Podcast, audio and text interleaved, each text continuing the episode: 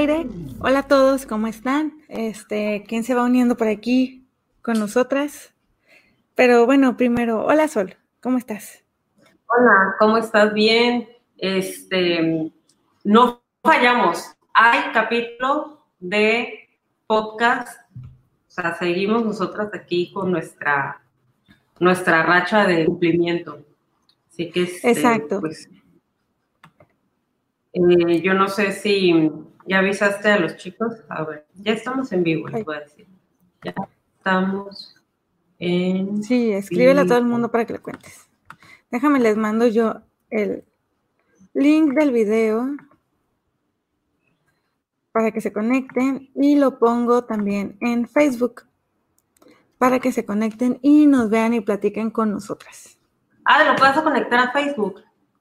Pues no lo puedo enlazar, pero voy a poner aquí como quiera el aviso de que aquí estamos. ¿Por qué no lo puedes Ay, enlazar? Porque solo te permite uno gratis y lo arruiné la vez que lo hice, la vez que intenté hacerlo. Oye, Ni modo. Eh, ya anda por aquí Carlita. Hola Carlita, qué bueno que ya te conectaste. Tienes tu palomita de asistencia. ¿Hay alguien más? No estoy segura de quién. Pero sí, ya hay más personas por aquí conectadas. Ya Carlita nos comentó. Este, pues, Nuria, Nuria anda por aquí. Hola Nuria, qué bueno que tú también ya llegaste puntual. Muy bien, chicas.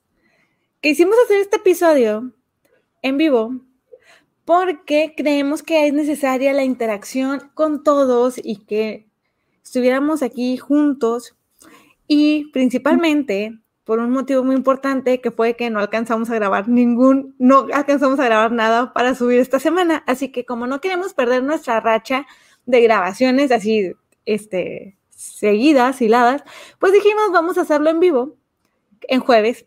que no. ¿Por qué no? No tenemos nada más que hacer. Bueno, si hay cosas que hacer, pues no pudimos grabar el episodio, pero aquí estamos como quiera para platicar sobre un, unos libros que van muy bien con, con esta semana. Este, y pues nada.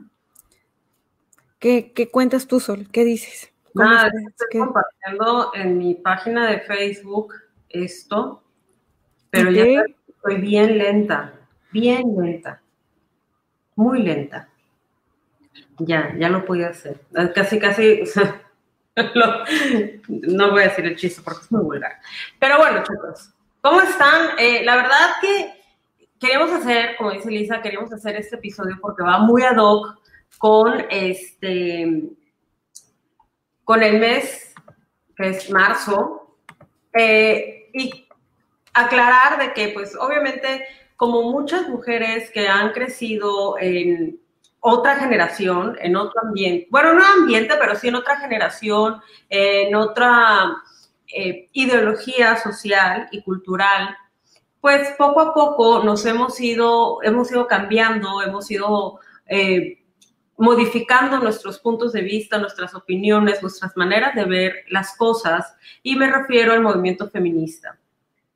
Eh, a pesar de que, pues, en mi casa no, jamás en la vida hubo machismo, ni, pero ni, ni pensarlo, o sea, por parte de mi mamá, por parte de la familia de mi mamá, entonces, puro matriarcado, puro, puro matriarcado. Entonces, o sea, ni pensarlo, o sea, y mi papá, a pesar de que viene de una familia que es muy machista, eh, él jamás se, pu- se opuso, él al contrario le encantaba ser así mandilón y todo, entonces todo eso sirvió de ejemplo para nosotros. Pero precisamente porque nuestra realidad en, casa era otra, muy diferente, eh, yo no alcanzaba a dimensionar eh, o no me podía, no podía empatizar, o sea, o me negaba a empatizar o la ignorancia me hacía no empatizar con las demás personas, con las demás realidades. Y fue así como a través de los libros empecé a cambiar mi manera de pensar. Ah, qué bonito eh, cómo los libros nos van modificando, nos van enseñando otras realidades, nos van abriendo la mente de otras maneras. Así que el capítulo de hoy es especial del 8 de marzo, del Día Internacional de la Mujer, y es libros que nos cambiaron nuestra manera de pensar, libros que nos fueron deconstruyendo en a lo largo del tiempo. Y pues bueno, no sé, Lisa, yo creo que si tienes algo que decir es ahora o nunca, porque no voy a volverte a dar la palabra. No puedo creer eso. Este, sí, es un tema delicado, pero que, que a lo mejor nos van a decir, hay otras que hablan de eso en el podcast. Pues sí. Así Sí, es un tema que no se termina. Eh, en mi caso, no fue como contigo, que tuviste la suerte de que fuera una familia, o sea, que tus papás no, no que no hubiera machismo en tu casa, ¿no? Este, en mi caso, eh, si mi abuela me está viendo, sorry que saque el tema de colación, pero ni modo, eh, las cosas así son. Eh, mi abuelo, sí, o sea, es un hombre muy machista, o sea, y violento, y agresivo, y así. Y, y cuando creces viendo eso, ves a las demás personas, digo, mis abuelos están, se divorciaron, mis abuelos se divorciaron y de veras que dices, gracias a Dios, porque si no, o sea, eh, es horrible vivir, este, viendo que, que le hacen daño a una persona, a, cualquier persona, ¿no? O sea, pero obviamente te puede mucho más cuando es alguien tan cercano a ti, cuando es alguien que ni siquiera se merece que la traten o lo traten de esa manera, en este caso, que la traten. Entonces, ay, güey, sí choca bastante cuando ves comentarios tan, ay, tan, ay, ¿cómo decir? Mm, cuando ves comentarios que dices de que, híjole, o sea, en serio, a veces mejor ni comenten, o sea, no es necesario. Hay libros, Es obligación. sí, no es obligación, exacto. Hay, hay libros que tal como dices, te abren la mente, porque a veces que aunque crees que has viendo ese tipo de violencia, no te puedes dar cuenta hasta qué punto puede llegar psicológicamente a afectarle a una persona. No sabes, o sea, y es que es muy fácil decir, es que ¿por qué no lo dejó? Güey, tú no sabes hasta qué punto ya le tiene la, la mente acabada, o sea, eh, el, el autoestima por los suelos, la autoestima por los suelos, o sea, hay tantas cosas, tantos factores que influyen que a veces uno no se da cuenta y es muy fácil hacer comentarios de dientes para afuera. Este, yo tengo aquí varios libros de distintas temáticas y, y que me sorprendí mucho porque no son ensayos como estoy segura que cuando platicamos me comentaste algunos de los que te ibas a hablar. Son novelas cotidianas, creo que, creo que tenías alguno que otro ensayo. Son novelas cotidianas, pero que te muestran una realidad que dices, güey, qué horror, qué horror. Justo la semana pasada platicábamos de los libros que estábamos leyendo, las dos relacionadas con internados, y las dos quedamos, yo quedé traumada con lo que me contaste tú y tú quedaste traumada con lo que te conté yo. o sea, es, es horrible, es horrible. Eh, lo decía en el post que subí el, el lunes, o sea que, oye, es de reconocérsele a todas esas personas que tienen el valor de, ¿sabes qué? Me voy a hacer, me voy de este matrimonio. Y, y es que en uno de los libros de los que voy a hablar hubo un comentario que, una cosa así medio similar que te lo juro que, o sea, con ese libro del que les voy a decir, quedé con el nudo en la garganta todo el tiempo. Todo el tiempo. Pero pues, ¿Sabes qué? Es que eso es lo, lo, lo bueno porque no, no te quedes con el nudo en la garganta, ¿verdad? Sino lo bueno es de que a través de novelas, ya sean basadas en hechos reales directamente o sea 100% ficción, eh, o sea que no esté basado en la vida específica de una persona, eh, a través de estas novelas eh, puedes empatizar con los personajes y al momento que tú empatizas con los personajes, te das cuenta que ese, personaje ficticio encarna a muchísimas mujeres, muchísimas realidades, muchísimas situaciones iguales o similares. Eh, definitivamente hay que tener la mente abierta y hay que aceptar de que no nuestra vida no es la misma que todos los demás, nuestro punto de vista no es el mismo que todos los demás, nuestras experiencias no son las mismas que todas las demás y nuestra educación no es la misma que todos los demás. Pero precisamente por eso se hace tantos movimientos, se, habla, eh, se trata de modificar lo que la gente y los niños consumen. O sea, yo veo, el otro día eh, posteaba mi, mi ahijada, eh, posteaba, o sea, si nos atacas a una, nos atacas a todas. Eh, no sé qué otra cosa decía. no me felicites el 8 de marzo, o sea, un montón de cosas que yo cuando lo, lo estaba leyendo yo dije, eres mi ahijada, o sea, está tan orgullosa de ella porque es una niña, es una niña que yo ni por asomo pensaba, o sea, no me, ni siquiera me importaba, o sea, para mí, a su edad, o sea, para mí, no, ni me imaginaba que había unas familias en donde hubiera tanta agresión. Entonces, en algún momento eh, yo comenté que la primera vez que un libro me hizo ver otras realidades fue cuando yo tenía nueve años aproximadamente y me pidieron hacer una investigación sobre este, eh, la codependencia. Y mi mamá tenía un libro que era de una, el libro, son, creo que es una, trilogía, pero ella tenía uno que era Zárate, el primer libro. Y hablaba de una niña alcohólica, una niña de nueve años, once años, una cosa así, donde se sentía tan sola que tenía que estar bebiendo y se volvió alcohólica. Y cómo engañaba a la gente eh, para que le vendiera alcohol. Entonces, esa, esa fue la primera vez que yo dije, wow, o sea, hay niñas que son alcohólicas, o sea, hay niños que caen en esto que tú a lo mejor lo ves como que fueran de adultos o no sé, o sea, lo, lo ves de, eh, lo ves allá, lo ves en otra realidad, lo ves en otras personas.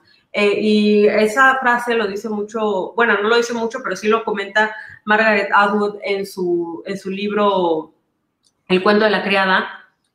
Lo veíamos en las noticias, cómo mataban, cómo asesinaban, cómo secuestraban, cómo violaban, pero eran otras mujeres, en otras ciudades, en otros países pero cuando empiezas a conocer a alguien que ha pasado algo similar, wow, o sea, te pega. Eh, el post que, que, compartimos hoy, porque lo compartimos las dos, era el de, no hay otras maneras. Claro que han habido otras maneras. Yo recuerdo hace, en 2007, que fui a la Ciudad de México por unas cuestiones de trabajo y era precisamente, me tocó una marcha eh, del 8M. Eh, era una marcha súper tranquila, sin este vandalismo, sin nada, así le dicen, pero pues bueno, ya hemos visto que tienen sus propios términos, que no es vandalismo. Eh, eh, sin ninguna, era una marcha que era un performance, era en reforma, pasó la reforma, y todo el mundo se burló de ella, ningún periódico habló sobre esa marcha y ningún periódico habló sobre lo que exigían.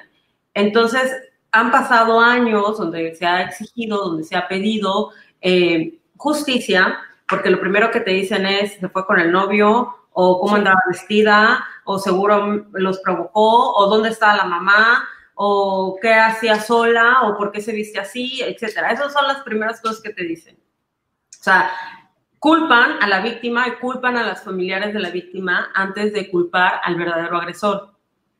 Exactamente. Entonces, eso es súper triste. Entonces, empezamos a ver esta, esta post que compartimos y cómo eh, se compartieron varias, varias marchas, varias, varios movimientos, varios performances que se han hecho y lo único que han desatado son burlas. Eh, se compartieron noticias de mujeres que mm, denunciaban, cómo denunciaban una y otra vez, una y otra vez, una y otra vez, y como nunca las hicieron caso, eh, como nunca las tomaron en serio, terminaron muertas, asesinadas. Eh, y cómo eh, hace la comparación, o sea, los hombres, eh, cómo se ponen con el fútbol, cómo se ponen con ese tipo de cosas que todo lo destruyen, que es cómo se embriagan, cómo se pelean. el otro post que compartimos, bueno, no sé si lo compartiste tú, pero que te hace una explicación, o sea, si tú cuando estás en el antro, alguien te habla a tu novia, le coquetea o le falta el respeto, ¿cómo te le vas encima a golpes al otro tipo? ¿O cómo lo empujas? ¿O cómo te enojas? O, sea, haces un relajo y no te importa este, porque estás defendiendo a tu novia. Imagínate un papá o una madre o una hermana, un hermano, un esposo, unos hijos. Totalmente. A ver, aquí en los comentarios Nuria dice, de verdad recomiendo una Lucrecia. Ha sido muy, muy impactante leer algo así. Esto que ese libro está llamando muchísimo, muchísimo la atención en Bookstagram por la historia tan fuerte que cuenta. Y Nuria dice, bueno, hola, mamá de sol. Mm. Hola, Marina. Nuria dice, es que parece mentira, pero si no se hace bulla, las personas no voltean a ver. Exacto. Sí. Antes no se hablaba de los... O sea, la neta, es que a mí se me hace ridículo cuando se ponen en ese plan de, es que, ¿por, qué con los monumentos? Así que, güey, en la vida les han importado. ¿Cuándo? O sea, pregúntales de qué es el chingo puente que va a ser el lunes, el asueto. No te van a saber decir de qué demonios es el asueto. Y ahora vienen a quejarse porque pintan a Miguel Hidalgo. O sea, a mí se me hace absurdo, total y completamente absurdo. Aquí en Yucatán, aquí en Yucatán, eh, ya tiene como uno o dos años que están pidiendo se quite un monumento que está en Paso Montejo, porque eh, es un monumento a personas que esclavizaban eh, mayas, es un monumento que, de personas racistas, de personas okay. etcétera. Entonces, tienen mucho tiempo pidiendo eso. Lo que hicieron estas chicas fue pintar el monumento del que tanto se habían quejado durante este tiempo. Bueno, pues, ¿cómo va a ser posible que dañen el patrimonio de Yucatán? No manches. Lo que pasa es que, mira, ¿y por qué sucede todo esto y por qué hay cada vez más violencia? Porque a muchas personas, no a todos los hombres, porque también hay hombres muy buenos, también hay hombres eh, súper conscientes, también hay hombres que no faltan al respeto, pero hay hombres, muchos hombres que sí.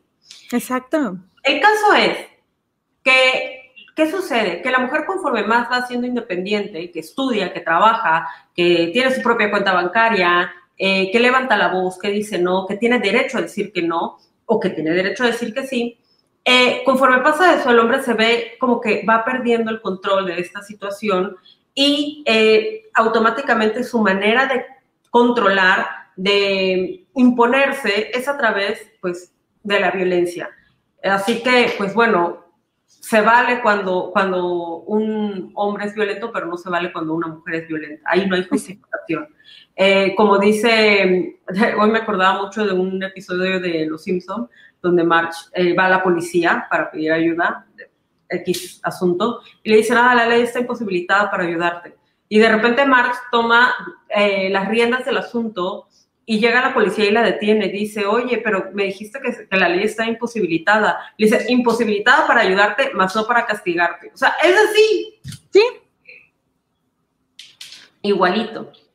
Pero pues bueno, chicos, vamos a entrar en materia después de esta larga introducción que yo creo que vale también mucho la pena para tocar ciertos puntos de vista, eh, aunque posiblemente nos dejen muchos eh, no me gusta y muchos malos comentarios, pero... O perdamos seguidores.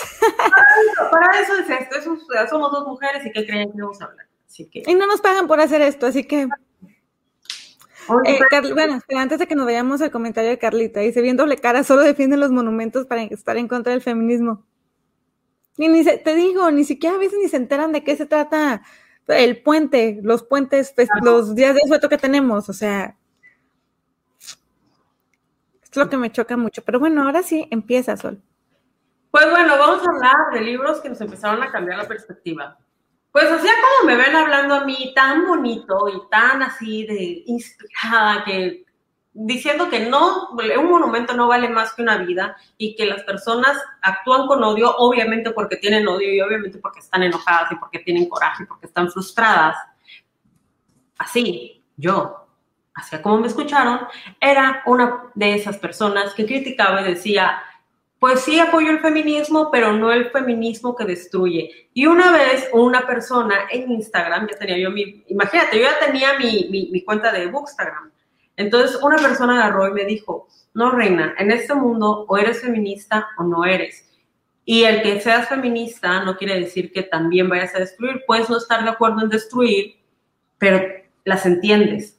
Hace poco escuché una plática de Margot Glantz, la maestra Margot Glantz, que ella decía, este, no comparto, o sea, no comparto la idea de, destruir cosas, pero las entiendo. O sea, ¿qué quiere decir? Yo no lo haría, pero entiendo por qué lo hacen, entiendo su dolor, entiendo su frustración. O sea, son cosas que, que no puedes actuar, no sabes cómo vas a actuar. Es, eh, decía una, igual, en una ocasión decía este Arturo Pérez Reverte, todos llevamos un asesino dentro, todos somos asesinos potenciales, solo que no se nos dan las circunstancias para que lo hagamos. Y no porque seamos eh, malos, sino porque seamos asesinos en el aspecto de ser de quererle quitar la vida a alguien. Pero una madre, si van a atacar a su hijo, primero mata a la persona que va a atacar a su hijo antes de permitirlo. Eh, y así muchas cosas. Si ves que alguien te, te, va a atacar posiblemente y tienes la oportunidad, posiblemente lo mates antes de que te quiten a ti la vida o a tus padres o lo que sea. Eh, así que, bueno, eh, no sé si quieras que decir tú tu primer libro que te empezó a deconstruir o lo digo yo, como quieras. Pues si quieres empiezo. Y bueno, yo les platicaba hace un momento, a los que todavía no llegaban, que en mi caso y en mi casa, pues la casa de mi abuela, sí hubo violencia. Y yo, te lo juro que yo, yo pensaba, yo era una niña y yo pensaba, ¿por qué mi abuela no deja a mi abuelo? O sea, y te lo juro que te lo, no importa qué edad tengas, te lo cuestionas. O sea, porque ves a una persona que dices, ¿por qué, güey? O sea, ¿qué te hizo? ¿Qué es lo que tienes en las entrañas que con solo voltear y verla, la quieres matar? O sea, ¿cuál es el punto? Y te estoy hablando de que yo tenía 6, 7 años. O sea, yo era una niña.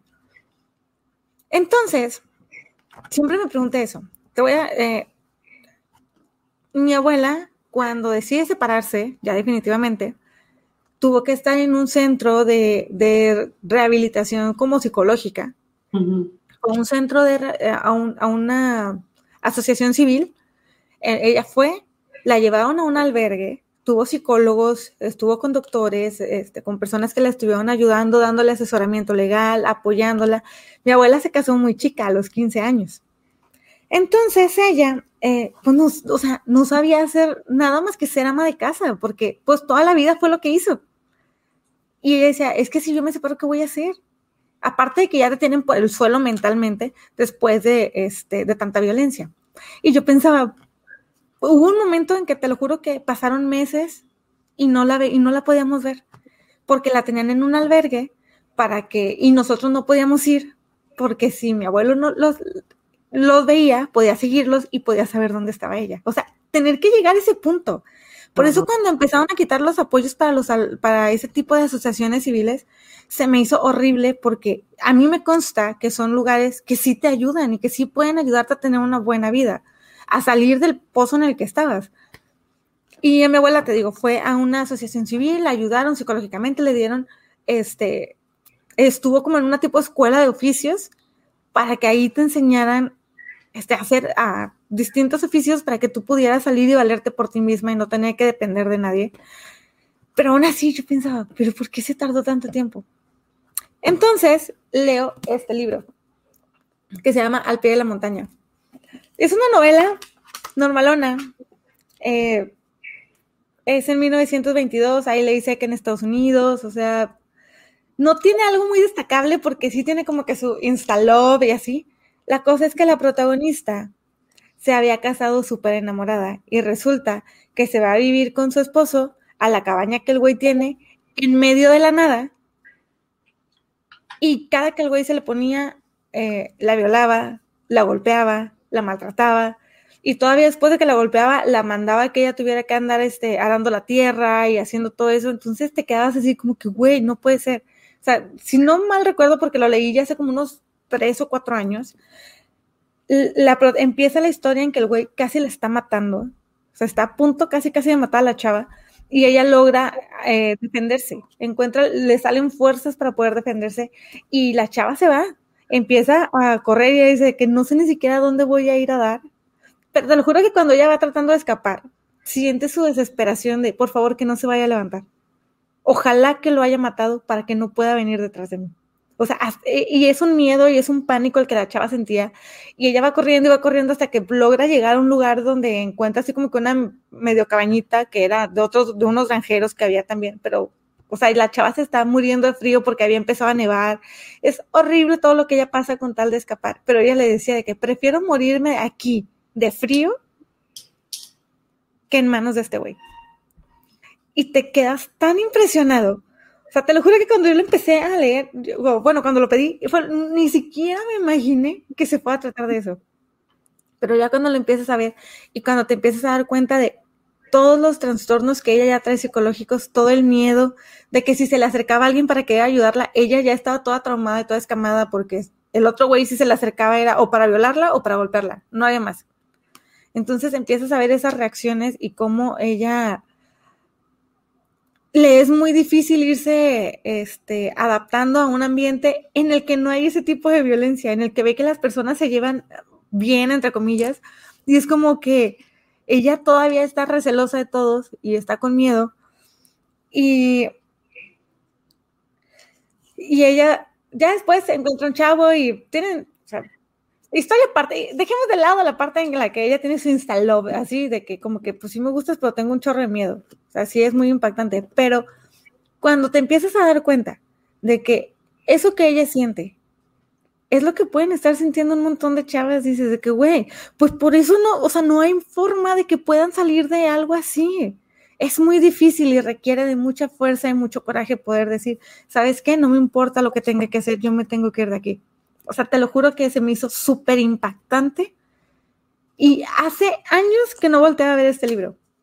Hasta hoy que, que te dije que, oye, ¿de cuáles libros vas a hablar? Y volteé y vi el librero y dije, güey, ese me traumó en su momento por el miedo que la chava sentía, porque te lo juro que lo leías y sentías el miedo de la muchacha de que el güey estuviera vivo y la alcanzara antes de que ella se pudiera escapar. Mira, por aquí ha de andar este, Sandy, si no es que nos mintió y no se conectó. Pero por aquí andar Sandy, y si, Sandy, si nos puedes más o menos como que explicar un poquito eh, todos estos eh, destrozos psicológicos que hace este tipo de relaciones y este tipo de personas en tu vida al punto en el que ya no, o sea, te niegas o los perdonas o los defiendes, etcétera, ¿no? Eh, ¿Qué te iba a comentar ahorita que dijiste eso? Es, no sé. ¿Qué es eso? Fíjate que hay muchas, muchas personas que o sea, son algunas que son novias, ¿no? Nada más, que son novios y que cada quien vive en su casa o lo que sea. Imagínate cuando son esposas y tienen a sus hijos. hay una, una anécdota de una persona que es conocida, no es ni mi amiga ni nada, nunca he hablado yo creo que con esa persona, pero sé la situación, eh, donde su esposo así le pega, pero horrible. Y un día agarró al niño la despertó a las 3 de la madrugada y le empezó a decir, así se le pega una... Con el niño en brazos, el niño de dos años, y él pegándole a, puño. Entonces dices, y ya ha estado ella a punto de dejarlo, ya sabes de que se separan y todo, empieza a, tener ayuda psicológica y de repente vuelven. O sea, es algo, mira, yo creo que la, la primera parte es la negación de que esa persona te puede llegar a matar. O sea, porque no lo crees, o sea, volvemos a lo mismo. La realidad es de las mujeres que asesinan son otras mujeres, no eres tú. O sea, sí te pega, pero no te va a matar, o sea, ¿cómo crees? Entonces, yo creo que la primera parte de todo esto es la negación. Eh, pero bueno, eh, y sí, es muy fácil decir, ay, pues qué tonta que, que sigue ahí. Ay, pues ¿para qué no sale de esa relación? Es, muy difícil, es muy difícil. Así tenga a, gente alrededor de esa persona, este, que le está apoyando y que le está diciendo, ah, haz esto, que le intenta hacer ver eh, que, está mal lo que le está pasando, ah, no puede. O sea, tiene que ser esa persona la que se llegue a dar cuenta. Desgraciadamente es así. Y no, no te escuchas. Y no siempre sucede eso. Es, Exacto. O llega a suceder pero la persona no prefiere ver muerta a, esta mujer antes de dejar que, ya no regrese, o sea, no aceptan la negación. A mí el libro, que, o sea, el primer libro que yo dije, wow, eh, hay muchas cosas que no he terminado yo de entender, hasta la fecha hay muchas cosas que no he terminado de entender. Yo creo que el primer libro es, este, que puedo mencionar, a pesar de que hay muchos en los que sí ha habido violencia, ha habido machismo, no me ha parecido, no me gusta, etcétera, es el de eh, The Power de Naomi Alderman. Ese libro lo leímos en el club de lectura, antes de que fuera el club de lectura del podcast, eh, y fue de los primeros libros que leí en el club. No me gustó, para empezar, el libro no me gustó, pero sí me quedo, por eso siempre digo, todos los libros te dejan algo. Así te guste, no te guste, sea un libro papitas o no, todos te, dejan algo. En ese libro, eh, las mujeres de repente empiezan a desarrollar un poder, que es transmitir descargas eléctricas. Es un libro de entre ciencia ficción y, fantasía, cosas así. Eh, y empiezan a, a poder soltar descargas eléctricas y muchas de las que pueden hacer eso son mujeres que o eran violadas o eran atacadas o eran menospreciadas, son mujeres que ese coraje eh, de, tanto, de, tanta misoginia que, de la que eran víctimas, de tanto machismo, de tanta agresión, de, tanto que eran violentadas, desarrollan este poder y empiezan a eh, defenderse. Entonces, el mundo entero está consternado, pero de repente te empieza a llevar a zonas donde eh, hay trata de blancas, pero que las tienen a todas en un cuarto, o sea, en un cuartito hay como 30 mujeres y cómo las tratan, eh, mujeres en Sudáfrica, mujeres políticas con mucho poder que, este, que también sufren de la misoginia, que también son eh, tratadas y menospreciadas y, y, se espera la solución de su parte en cuanto a las decisiones políticas, no a que ellas aporten. Entonces, muchísimos eh, sectores o chavitas que son violadas, etcétera. Eh, muchísimas eh, realidades que a mí me hicieron mm, modificar esta, pasé del, o sea, apoyo al feminismo, pero no que pinten y rayen, porque te transmite el odio, el hartazgo, mujeres en, en Medio Oriente, o sea, cómo ese, esa electricidad era todo el coraje que llevaban dentro y cómo, o sea, de repente sí, que había algunas que llegaban a tomar el papel ahora de los hombres y abusaban, etcétera, pero no, pero o sea, llega un punto y dices, es que tanto odio, es como cuando dejas amarrado un perro y solo le pegas y de repente te quieres acercar para que ya, para sanarlo, pero el perro va a ser agresivo porque lo único que conoce es que lo hayan agredido toda la vida. Las mujeres, así, eh, muchas eh, han, sufrido estas injusticias, estos malos tratos, estas menospresiones, eh, etcétera, y, pues obviamente hay coraje, hay muchísimo coraje. Entonces, pues bueno, ese fue el primer libro que tal vez yo pueda decir eh, modificó mi manera de ver las cosas. Fíjate que yo ese no lo leí, no me acuerdo por qué no entré en esa ocasión, no participé, pero no participé en mi propio club de lectura. Eh, justo ahorita que comentas sobre eso de la violación, los secuestros, la trata de blancas, hay otro libro, ay, que creo que fue el año antepasado cuando lo leí. Y este es diferente al, al anterior, porque en este es, ¿qué pasa después de?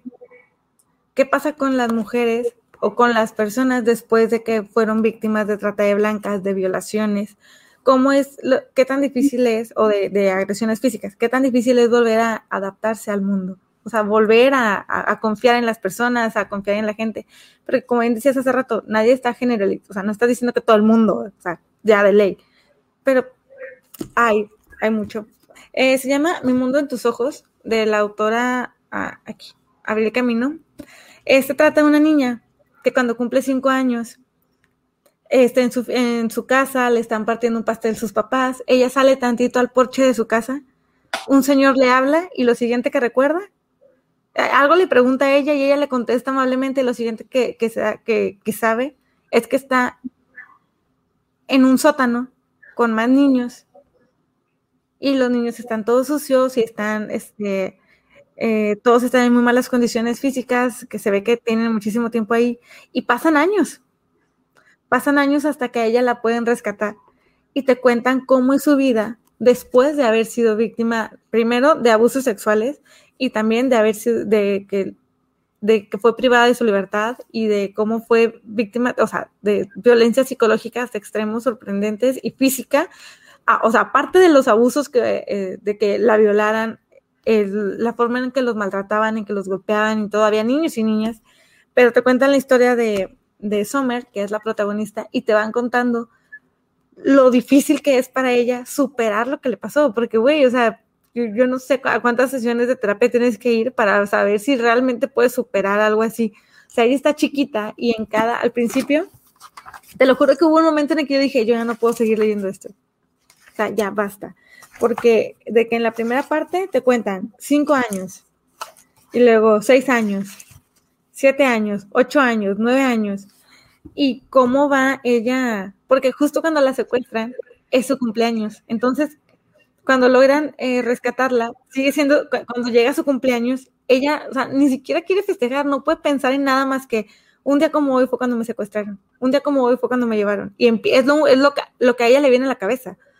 Este, entonces ella ya más grande que entablar una relación con alguien, pero es demasiado, demasiado difícil. O sea, es te lo juro que me dejó muy impresionada porque lo primero, el secuestro, eh, los abusos, la, eh, la, violencia física, te lo está contando ella siendo niña.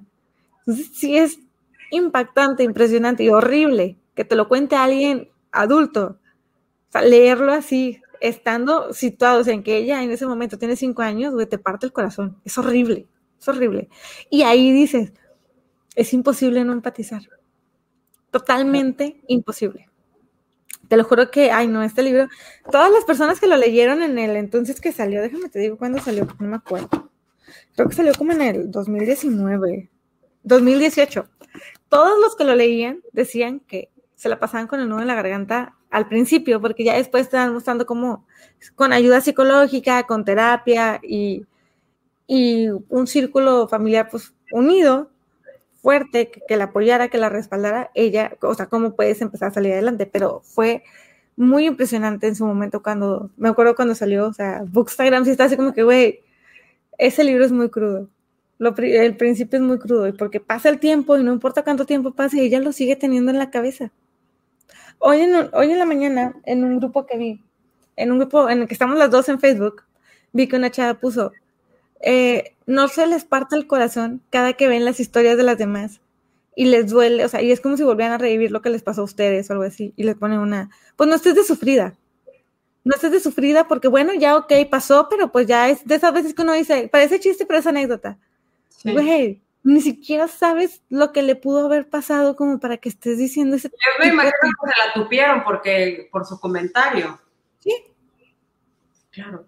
Mira, me acuerdo que hace, cuando yo estaba en un trabajo, el jefe que yo tenía era, mira, no tienes idea, de lo peor, de, de grotesco, de, no conmigo y no con las que trabajábamos ahí, sino todo lo que, lo que te contaba su, su ideología. Él nos contaba que cuando él estaba adolescente, chavo o joven, que cuando iban al antro, que bueno, que sus amigos y él tenían una libreta donde apuntaban el récord de con cuántas mujeres se acostaban y ponían los nombres de estas chicas. Y aparte, este, luego se retaban con cuántas en una noche. Y él te decía que, o sea, decía, no, pues la, la prueba, no sé, para hacerlo más fácil, es que cuando estabas tú con ella platicando en el antro, le golpeabas tantito la costilla y si reaccionaba, pues todavía no estaba tan borracha. Entonces, cuando no reaccionaba, este, ya es que estaba lista. no, o sea, te lo juro, hoy, es, ¿cómo me he acordado de, de eso hoy que estaba yo pensando en la, Obviamente en ese momento no es que se me hiciera correcto y no es que se me hiciera normal, pero decía, bueno, pues, pues soy mucho y a mí nunca me ha afectado al respecto, ¿no? O sea, era mi, imagínate, mi pensamiento. Claro, sí, sí, sí. Totalmente que no, no, es, no está bien, ¿no? O sea, dejar como para que dijeras en ese momento, ¿sabes qué? Me enfermo, violador, quédate con tu despacho y tu trabajo asqueroso. Eh, y muchos comentarios así. Y había una chica que tenía eh, un comportamiento, ¿cómo te explico? Con muy poca autoestima. Y cometía cosas que con tal de ganarse el favor de los hombres, actuaba de una manera en la que tú te das cuenta que que no lo hacía por gusto nada más así, ¿no? Entonces yo una vez eh, como que organicé a las mujeres del despacho y les, dije, ¿saben qué? Les tenemos que hacer una intervención porque, porque aparte el que nos los contaba fue, era mi, jefe, mi ex jefe burlándose de ella. Entonces yo agarré y le dije, ¿saben qué? Tenemos que hacerle una intervención a esta niña porque ella tiene algo, porque que a raíz de ese algo, de esos traumas, este, ella actúa así. Entonces, hablando con ella y platicamos, le dijimos, le dije, tienes que sacar lo que tienes dentro. Y sí, en efecto, un tío de ella abusó toda su infancia hasta que el tío se murió. Y por eso ella eh, tenía tan poca autoestima. Entonces, como que irlo sacando y era así como que nuestros, nuestros viernes de terapia, que era cuando terminamos la, el trabajo temprano, eh, eran los viernes de terapia para ayudarla, para que se desahogara, para que, o sea, dejara, porque una cosa es de que te desahogues y otra cosa es que dejes eh, ciertos comportamientos, porque no es así como que, ah, ya me desahogué, ya estoy bien. Por supuesto, si no es de la noche a la mañana. Eh, entonces, o sea, son ese tipo de cosas y yo se lo conté a una persona que era mi amiga y me dijo, ay, pues es que eso, lo mismo, hay que superarlo porque ya lo que le pasó es el pasado, es el pasado, ya lo que eres responsable de tu hoy, que no sé qué. O sea, de esas cosas que dices, yo no le podría decir eso a esta persona. O sea, yo no le puedo decir, ah, ya el pasado es el pasado. Exacto, exactamente. Y pues bueno, hablando precisamente de la violencia intrafamiliar y de los estragos que hace en, una, en, en las personas, mi, eh, mi, siguiente libro, que me abre también los ojos a otras realidades, es, bueno, este no es tanto que me lo haya abierto, pero me gustó mucho el libro, es muy crudo, es muy fuerte, pero no es para que la gente abra los ojos eh, siendo víctima, sino para las personas que están alrededor de, esa, de las víctimas, capten qué es lo que está viviendo esa, esa persona psicológicamente, cómo está destruida. Y es entre los rotos de Alaide Ventura. A mí discúlpenme que yo no les esté mostrando mis libros, pero allá tengo todo un relajo y no sé ni siquiera dónde están, mm, qué libro. Em, entre los rotos de Alaide Ventura habla, es, es una chica que, que va sacando las fotografías que tiene su hermano, que le encontró a su hermano. Eran cierto número de fotografías y cada fotografía, pues aparentemente es de una familia feliz y de una familia de un cumpleaños, de un viaje, de X, ¿no? De una Navidad. Y ella va contando, o sea, ella decía, no sé por qué guarda estas fotos, por ejemplo, no sé si en esta Navidad eh, mi padre nos dio un, nos masacró a todos, o mi padre mandó al hospital a mi mamá, y así sucesivamente. Entonces, este, eh, todas estas, todos estos traumas que esta chica empezó a generar a raíz de, este, bueno, no solo la chica, sino que cómo cada miembro de la familia procesó y le afectó de manera diferente la violencia que, que ejercía el padre a su mamá y también a sus hijos. El, hijo, el hermano de esta chica que está narrando, eh, totalmente depresivo, totalmente, básicamente hasta dejó de hablar por el shock emocional que tenía. Eh, una cosa terrible, terrible, este, al punto de que, pues bueno, bueno, les, voy a hacer un spoiler porque, pues, ¿qué más? El chiste es que lo lean. Eh, al punto de que se suicida porque nunca puede superar eh, todo lo que sucedió. Y de ahí está este, la madre que perdió muchos años de su vida, la mayor parte de su vida, con un hombre que la mandaba cada rato al hospital. Sí se logra separar de él y todo, pero después de mucho tiempo y después de que sus hijos sufrieron las golpizas o fueron testigos de las golpizas que le dan a ella, y cuando estás leyendo el libro dices, sal de ahí que van a matar a tus hijos, pero empiezas, sigues leyendo y em, comienzas a comprender un poco cómo, precisamente como dice el título, están rotos por dentro y están tan rotos que ya no quedarse, o sea, no, no se ven fuera de la caja. Eh, y ella, la, hija, lo que hizo fue que empezó a querer actuar como el padre, a ser como el padre, a ser fría como el padre, para sentirse mm, querida, para sentirse aceptada, para decir, bueno, de esta manera a lo mejor puedo enorgullecer a mi papá o algo por el estilo. Entonces, pues bueno, ese fue, sí, Borita, ya había hablado de él, de hecho hablé de ese libro, hablé el 8 de marzo del año pasado, que es un libro muy fuerte, pero como les digo, es un libro para las personas que,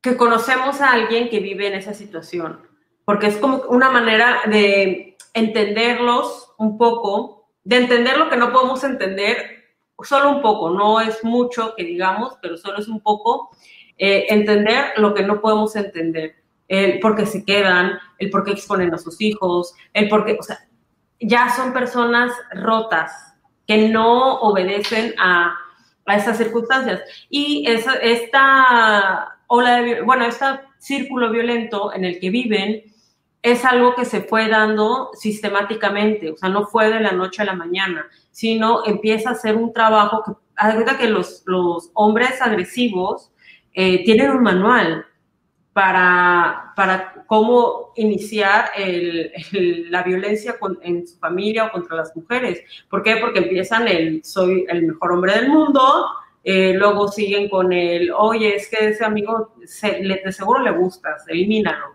o no le hables a tal, o no, y así sucesivamente se van y, este, y terminan con golpes. Lo platicábamos tú y yo hace un año año y medio, que en redes sociales empezaban a poner de moda las relaciones tóxicas, los celos excesivos, eh, las, los, el ser controladores, etcétera. Y nosotras no lo podemos creer y decíamos, ¿cómo es posible que se hagan memes graciosos de decir, yo soy tu novia tóxica, ah, este, tú no puedes tener amigas, yo no puedo tener amigos y somos felices, solo somos tú y yo. O sea, cómo en las redes sociales jugaron, juegan un papel importante en el comportamiento y en el pensamiento de las personas. Precisamente por eso se empiezan a quitar eh, personajes que afectan eh, la forma de ver las cosas de las personas. El caso reciente de Pepe Le que es un, que personaje que, ah, que la gata no quería y él quería con ella fuerza y la abrazaba y la quería besar y de todo. ¿Por qué tan, tan, tan le dan la razón a, la, a que oficialmente, porque es una caricatura que tiene años que no se, se, pasaba, según yo, este, oficialmente ya lo, la cancelan. ¿Por qué? Porque había, no tienen idea la cantidad de mujeres que decían, ay, a mí se me hacía romántico. O sea, ¿qué parte distorsionada de tu cerebro no tienes que se te hace romántico? Y para que quede claro, el feminismo no nada más es exigir que se te haga justicia, exigir igualdad, exigir eh, que, tengas las mismas oportunidades. No nada más es eso, y no nada más es en contra de los hombres. Eh, de hecho, no es en contra de los hombres, sino no nada más intentas deconstruir a los hombres en, esta, en la misoginia, en el machismo, sino también es para las mujeres que no quieren o no ven o no entienden o no o ignoran eh, el punto en el que nos encontramos ahorita y por qué se hacen las cosas que se hacen. Esas mujeres que atacan, por ejemplo, en, este grupo en el que estamos, eh, una chica hizo un post diciendo que lo que más habla de ti como mujer es cómo tienes a tus hijos aseados, que tú no importas, tú, tú debes de andar fodonga, pero que tus hijos siempre anden aseados. Entonces, mi comentario fue, lo que más habla de ti como mujer, y puse, qué triste. Y me comentó una tipa, ah, ya llegaron las feminazis, relájate un chingo, que no sé qué. Y yo le dije, mira, para empezar, le digo, ni siquiera estás entendiendo. Ah, porque me dijo, parte primero son los hijos y después los hijos y que no sé qué. Yo le dije, para empezar, ni siquiera estás entendiendo lo que te estoy diciendo. Mi comentario va dirigido a que no puede ser posible que tú digas que el valor de una mujer va, eh, está impuesto porque si tu hijo está limpio o no está limpio, cuando una mujer es mucho más que eso. Una mujer, no todas las mujeres que no son, las personas que no son madres, no son mujeres. Eh, una mujer va mucho más allá de eso. Evidentemente, eh, cuando tienes tus hijos, tu prioridad se vuelven tus hijos, sobre todo cuando están chicos. Pero este, hay cosas también más importantes que su limpieza. Este, el afecto, la educación, los abrazos, eh, la comunicación, el jugar con ellos, etcétera. Pero que te digan que tú vales menos como mujer porque tu hijo se ensució, se me hace a mí absurdo, o sea, se me hace delineante.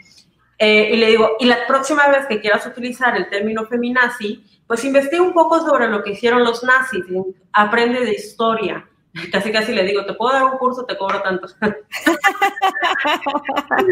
tengo un curso sobre la, aprovechando, tengo un curso sobre la Segunda Guerra Mundial que les puedo Fíjate que Sí. y todavía me contesta. Como no entendió, yo creo lo que le dije, porque aparte le puse capichi, que no sé qué, y empecé a hablar ahí como que en términos que yo supongo que no entendió. Me dijo, ay, le pones mucha paja, bendiciones, yo no vine aquí a pelear. Y yo, sí, te metiste a mi comentario, me dijiste feminazi, me dije, o sea, no venías a pelear. No entendiste nada, hija, o sea. Sí, Justo ahora que mencionas esto de la maternidad y de que las mujeres valen, ¿por qué tan limpio está tu hijo? Ay, les quiero hablar del el libro que leí la semana pasada, que no todavía no he podido hacer la reseña porque tengo una cantidad absurda de trabajo, pero wow, o sea, te lo juro que hubo momentos en los que tuve que parar de leer y decir, ok, ya no puedo, no puedo seguir.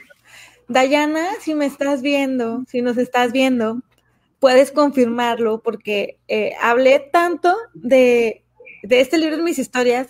Últimamente no me metí a, Instagram porque, eh, te digo, estaba muy ocupada. Y hubo un día que sí les dije que por favor, si alguien lo leyó, escríbame, necesito hablar con alguien.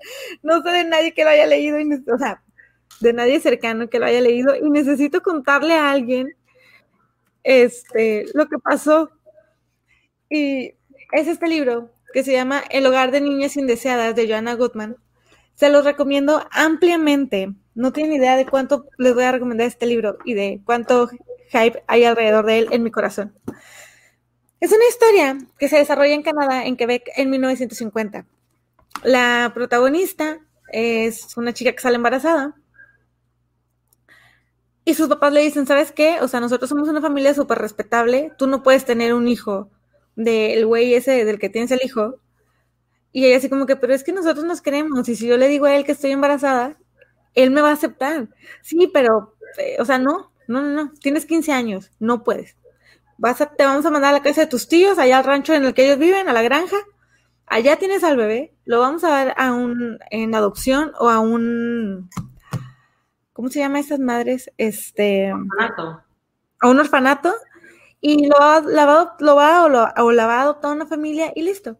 Y la chava así como que, pues, ahora sí que como dicen, ¿no? Este, en otros tiempos, ella se deja guiar por el mensaje de sus papás, se deja guiar por todo lo que ellos le dicen, por la tristeza y la decepción de haber, o la tristeza y la... Mm, y como que ella se, siente mal, hasta se siente menos por haber decepcionado a su papá, porque su papá era así como que, no, tú eres mi y mira lo que hiciste. O sea, me súper decepcionaste, ¿no? Entonces, eh, dice, eh, ah, espera, nos está preguntando Sandy en WhatsApp que por dónde nos pueden comentar. Sandy, en la parte de al lado de YouTube viene una opción que dice Top Chat, ahí puedes comentar. Y si estás desde tu celular, en la parte de abajo dice chatear públicamente cómo y va a salir tu nombre y tu comentario. Bueno, la chica esta, pues, dan en adopción a su bebé. Pasa el tiempo. Y en este libro te cuentan las dos historias, la historia de la bebé que ella tiene y la historia de ella, de la, de la protagonista, ¿no? Que se llamaba eh, Elodie, no, se llamaba, ay, me dejó tan traumada que mira que no es posible que Maggie. Maggie es la mamá y Elodie es la niña. Te van contando la historia de las dos. Pero cuando ya Maggie está más grande, es así como que cuando te vas a casar, cuando te vas a casar, cuando te vas a casar, cuando te vas a casar. Y cuando se casa es cuando vas a tener hijos, cuando vas a tener hijos, cuando vas a tener hijos. Y después, la mamá y el papá se la pasan echándole en cara que no tiene hijos que cómo es posible que se va a quedar sin hijos. Y hay un punto donde ella dice, yo ya tuve una hija. Yo ya tengo hijos. la tuve que entregar al orfanato porque a ella ni siquiera la dejan despedirse de la bebé, o sea, ni siquiera la llega a ver. Sabe que, nació porque le escuchó llorar y hasta ahí, no más. Entonces se la pasan ahí, frieguele, frieguele, frieguele, que cuando va a tener hijos, cuando va a tener hijos, cuando va a tener hijos. Y ella tiene un aborto y la mamá, o sea, se me hace horrendo. Y te lo juro que ahí fue como, ahí paré el libro y lo cerré. No es un spoiler. La mamá le dice, Dios te está castigando por haber tenido otra hija y por eso ahora tienes abortos. Y fue como, ok, no, no puede ser. O sea, y es que a veces no nos damos cuenta o lo tomamos a broma o no lo tomamos en serio, pero eso de estarle dando valor a una persona por si tiene hijos o no tiene hijos, por si está casada o por si no está casada, güey, no, no está bien, para nada está bien que, que te midan con, es, con esa vara de estás casado o no estás casada. ¿Tienes hijos o no tienes hijos? O sea, cualquier persona es mucho más que eso. Mucho. Y te lo juro que me quedo súper impresionada con, todo lo que pasaba en este libro. Aparte, te cuenta la historia de la niña en el orfanato, porque para esto eh, es un libro que está basado en una historia real, o tal vez no basado como tal, pero sí inspirado en cosas que pasaban en Quebec en esa época. Y los orfanatos los vuelven eh, hospitales psiquiátricos porque las aportaciones del gobierno hacia los hospitales psiquiátricos eran el triple de lo que le daban a un orfanato. Entonces las monjas y este, los, eh, los hospitales y eso dicen, ¿sabes qué? Vamos a tener que cambiar todos, este, todos los niños que están en el orfanato van a ser declarados mentales mañana. Declarados mentales. Declarados enfermos mentales mañana. ¿Por qué? Pues porque queremos más dinero. Y los niños o las niñas que están en esos orfanatos empiezan a ser prácticamente empleados y los tratan, no, bueno, mira, quisiera decir que los tratan como empleados, pero son prácticamente los esclavos de esas monjas, los esclavos de esos doctores, porque ellos son los que tienen que atender a los verdaderos este, enfermos a los verdaderos enfermos mentales. Y la, la niña, esta Elodie, se recuerda constantemente, no estoy loca, no estoy loca, no estoy loca. Y hay un punto donde dice, no quiero dejar de repetírmelo todas las noches antes de ir a dormir. No quiero dejar de repetirme que no estoy loca, porque si no lo hago, siento que mañana voy a estar loca. Y hay una parte también donde dice que yo no estoy loca, soy ignorante porque no conozco nada más, pero no estoy loca te lo juro que este, platicaba con Dayana, yo le decía que, güey, o sea, es horrible, o sea, es un libro súper crudo, que te deja súper impactada, súper impresionada. Hay una parte eh, donde cuentan de una violación a una persona y cuando la iban a violar, salen las demás chicas del orfanato y van y la acompañan para que no le pase nada. Y le dicen de así como que, es que, y dices de que, güey, o sea, me recordó mucho, ya ves que hubo una escena en, una serie de Netflix, no recuerdo cuál es, donde una chi, a una niña, a una chavita la acostaban en el autobús. Y van después, las demás chavas se dan cuenta y van todas y se sientan con ella alrededor para que no le puedan. creo, fue una campaña. Algo así, ajá, sí, no recuerdo cómo fue, pero fue, te lo juro que fue así como que sientes el nudo en la garganta cuando lo ves. Entonces me recordó mucho esto, pero después las otras chavitas le dicen, es que aquí a todas ya nos violaron los camilleros, los doctores, los enfermeros. ¿Qué pasa, eh? O sea. Exacto, sí. O sea, fue horrible, te lo juro que primero, los hospitales psiquiátricos, en los hospitales psiquiátricos pasa muchísimo, muchísimo, muchísimo. O sea, este, te iba a decir, ya está mi mamá que te puede decir. Te escuchar muy mal. No, bueno, Ten cuidado con lo que dices. ¿Cómo lo dices? Mi mamá trabajó durante años en la Secretaría de Salud de Tabasco.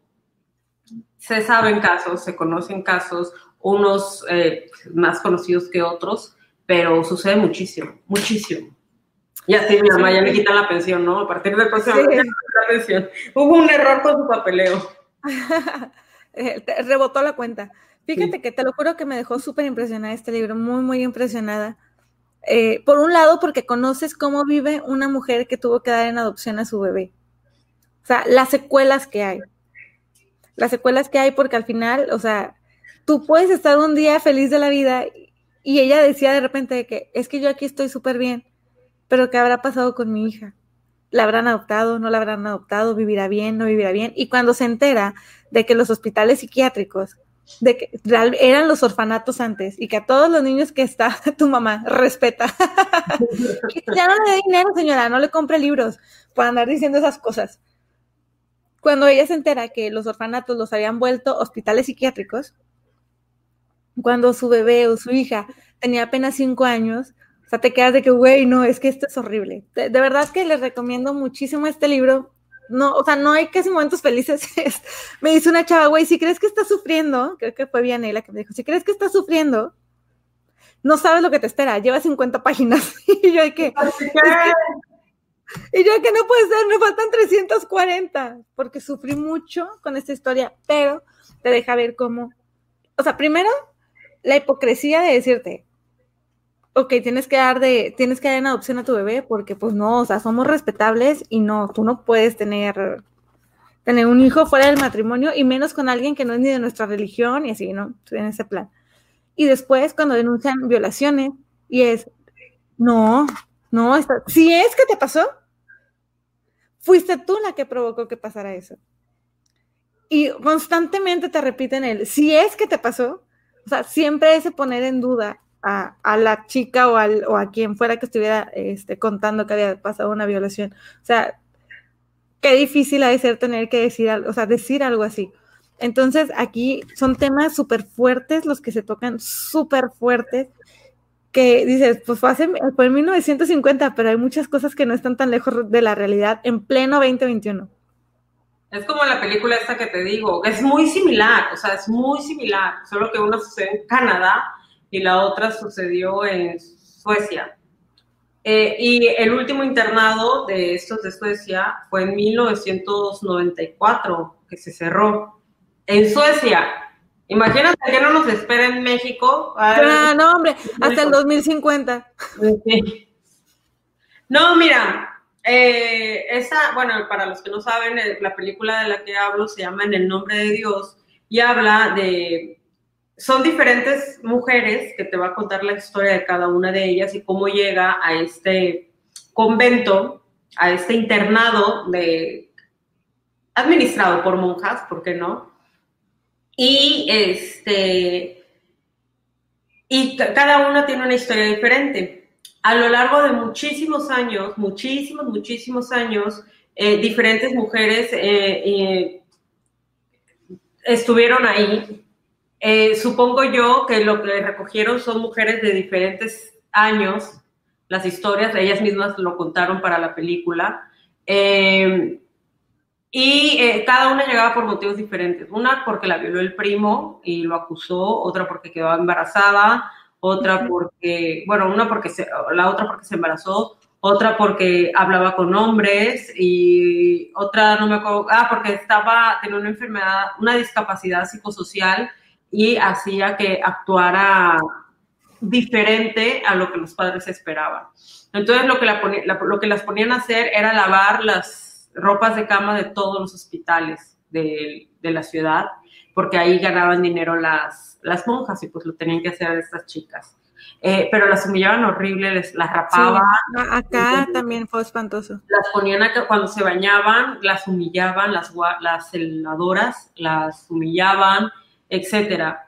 Entonces ya cuenta como unas dos chicas se logran escapar y cuenta la historia años después de, esta chava, de una de estas chavas, la que hablaba con hombres y por eso la mataron, la metieron ahí.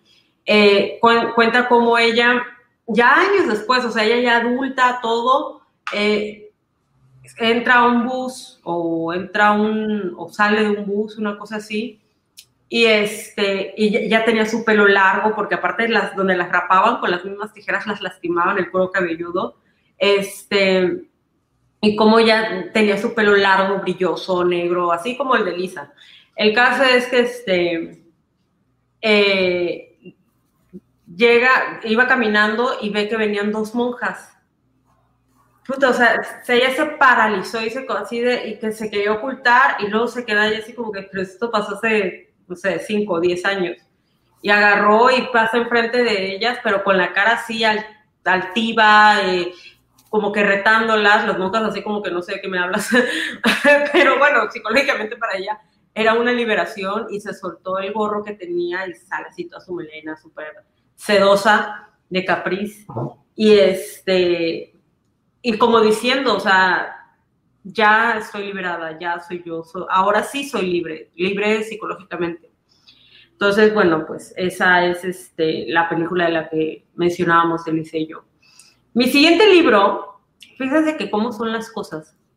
Ese libro yo no lo recomiendo, o sea, prefiero recomendar otros libros eh, de ensayos feministas antes que ese, que es Todos deberíamos ser feministas. porque eh, digo eh, lo que digo, porque realmente el de todos deberíamos ser feministas, te habla de lo que ya sabemos que pasa y de lo que sucede en muchos lados y todo, o sea, no te lleva al por qué pasa, al, al estudio de qué situación está sucediendo o cómo llegamos a ese punto o las raíces del problema. Simple y sencillamente te habla de las experiencias de esta chava que ha sufrido en Sudáfrica eh, de, de, de, feminismo. Pero en un punto en el que yo era más ignorante aún de, lo, de estas situaciones, de este, del movimiento y todo, sí me ayudó a acercarme. Obviamente, pues sí, este, uno dice, pues no lo recomiendo mucho, te recomiendo otras cosas, pero pues bueno, eh, hay, otras, hay otros este,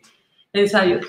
Y eh, bueno, ese, ese es. Pero sí quería hablar de que ahora que estamos leyendo Las Inseparables, que muchos ya se portaron mal y ya vi que, las, que terminaron el libro, este, ahora que estamos leyendo Las Inseparables, me puse a leer sobre Simón de Beauvoir, sobre el existencialismo, sobre el feminismo, etc., etc., etc.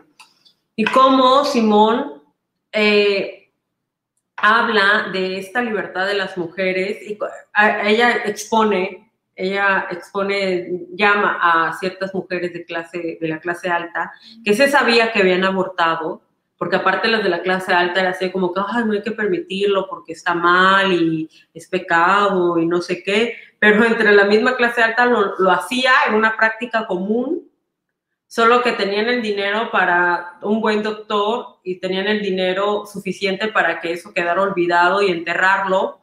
Eh, y llama a varias para que digan, yo lo he hecho, y decir, esto, se, esto pasa, esto sucede, o sea, sí pasa y sí pasa en las clases altas y sí pasa con mujeres súper educadas y súper fifís.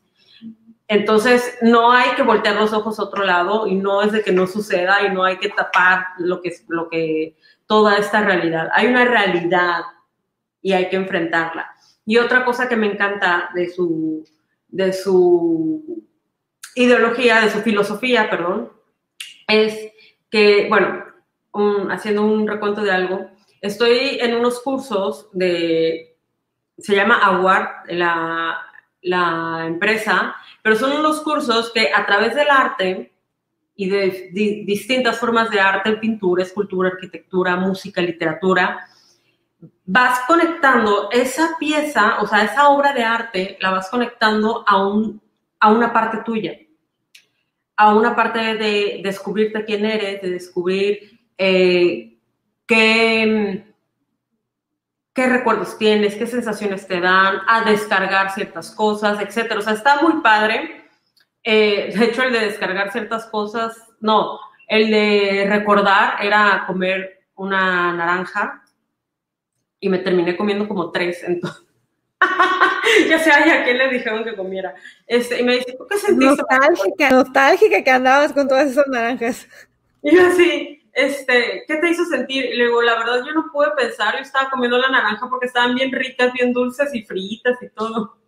este, fracasé, ¿no? En el ejercicio.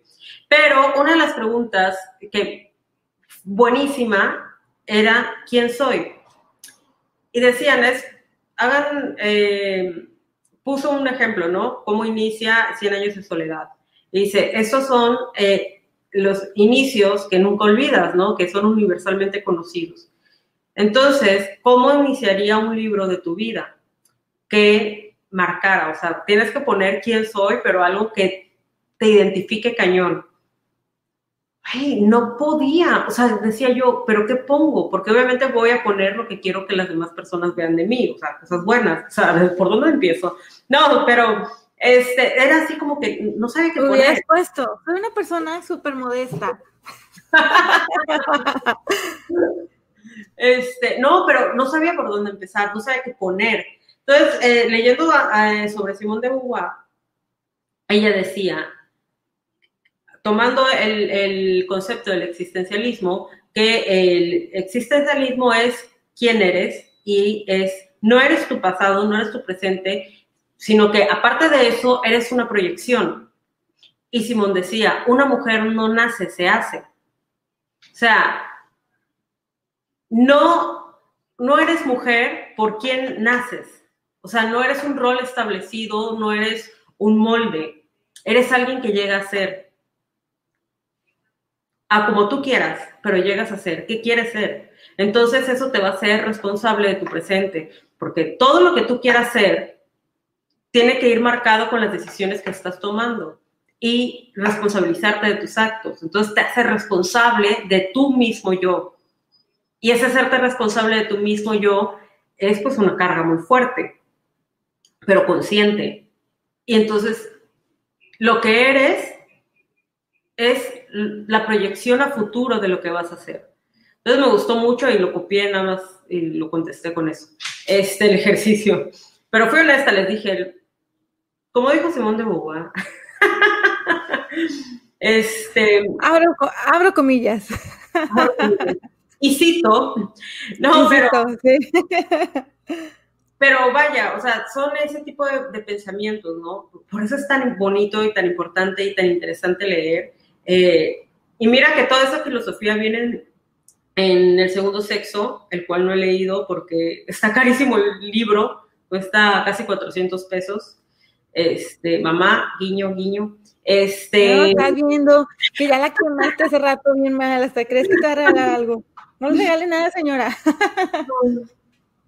Está bien, madre, creceré en la ignorancia. Este, no, pero qué importante es, porque aparte marca presente de muchísimas cosas, de la liberación de la mujer, de la independencia de la mujer, cuestiona el papel de la mujer que no tiene a fuerza por qué ser este, madre, las mujeres pueden ser independientes. Desgraciadamente, eh, habla de que cómo eh, la maternidad predispone el desarrollo profesional de una mujer muchas veces. Y este, ¿por qué? Porque pues si quieres tener un puesto súper directivo y quieres ser una buena madre, pues necesitas tiempo para las dos cosas. Y a veces las dos realidades chocan mucho. Tengo una amiga muy cercana, demasiado cercana, excelente en su trabajo, Buenísimo. de Lisa, ¿no? Pegadas. No, tengo una amiga muy, muy cercana, de mis mejores amigas, que ella es muy buena en lo que hace. Y en la empresa donde trabajaba, ella, obvio, quería subir de puesto. Y no la tomaban en cuenta cuando el puesto de gerente, que era el que seguía al puesto de ella, estaba abierto. Y ella preguntó, o sea, ella empezó a empezar, ¿por qué? o por qué se lo vas a dar a él y no me lo vas a dar a mí si yo estoy más capacitada, si yo tengo más preparación, tengo más estudios y sé perfectamente cómo se maneja todo aquí. La respuesta fue tajante, porque tú tienes hijos. Tú tienes hijos y si tu hijo se enferma mañana, tú mañana no vas a venir porque vas a, a llevarlo al doctor.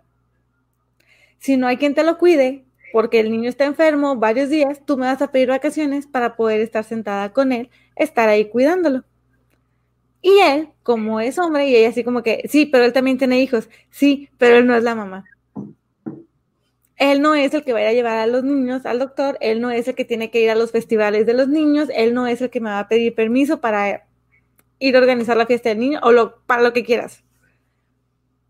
O sea, y, sí y fue súper frustrante para ella. Y para nosotras, cuando nos contó a mi otra amiga, a mí fue como que, güey, eso no quita que hagas perfectamente tu trabajo. Pues no, pero tú eres mamá. Sí. De hecho, por eso eh, Simón nunca quiso tener hijos.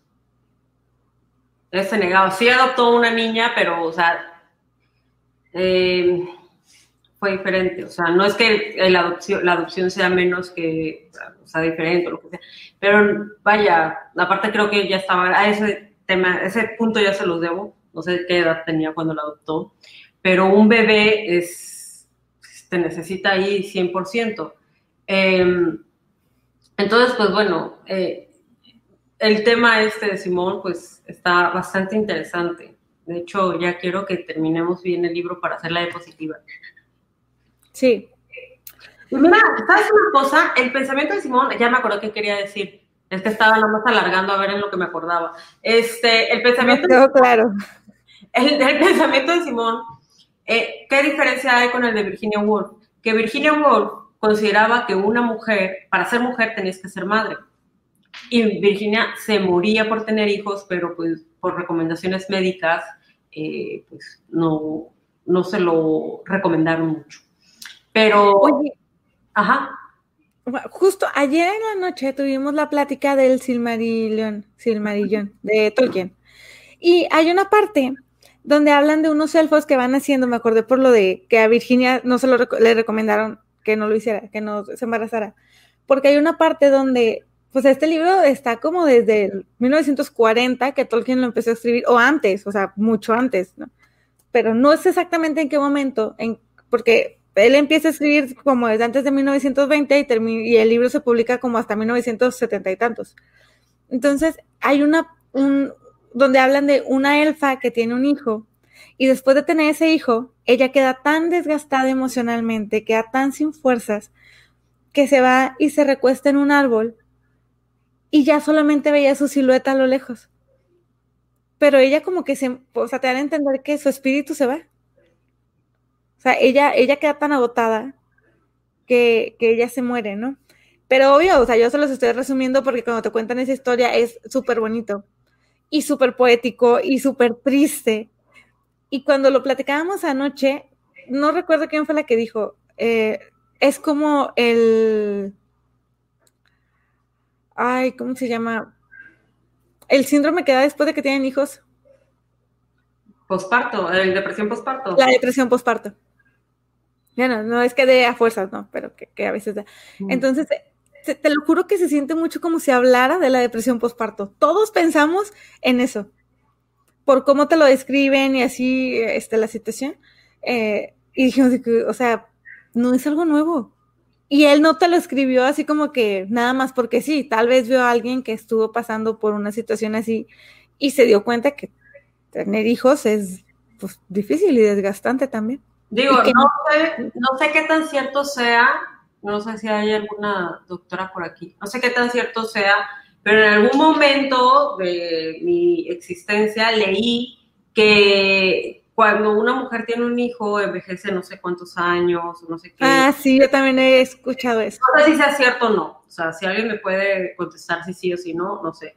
Este, pero lo que sí es cierto es que sí hay muchísimos desgastes, lógico eh, o sea, todo el proceso en el que está pasando, que pasó el cuerpo y que sigue pasando, ya cuando sale el bebé sigue con el mismo proceso de hormonal y de todo, este, hay mucho desgaste. O sea, yo lo puedes comparar a veces con algunas amistades que tienes la misma edad y ya son madres y todo. O sea, no todas, no todas, no todas les pasa, pero hay algunas que sí se ven más cansadas o que sí, este, las ojeras, que es lógico porque son claro. las y todo. O sea, ya desde que tienes a, tienes a tu hijo ya no vuelves a dormir hasta los 18 años o cuando ya no... Estudiante va. Es, fíjate que acá esa elfa le dice a su esposo, ya no voy a tener más hijos. No puedo. Emocionalmente y físicamente no puedo. O sea, estoy desgastada, estoy cansada, yo ya no puedo y pues prácticamente te dan a entender que, se muere. Pero fue bien impresionante, te lo juro, o sea, bien impresionante ligar esa historia, o sea, que a todas y a todos lo que se nos vino a la mente fue eso. Sí, está cañón.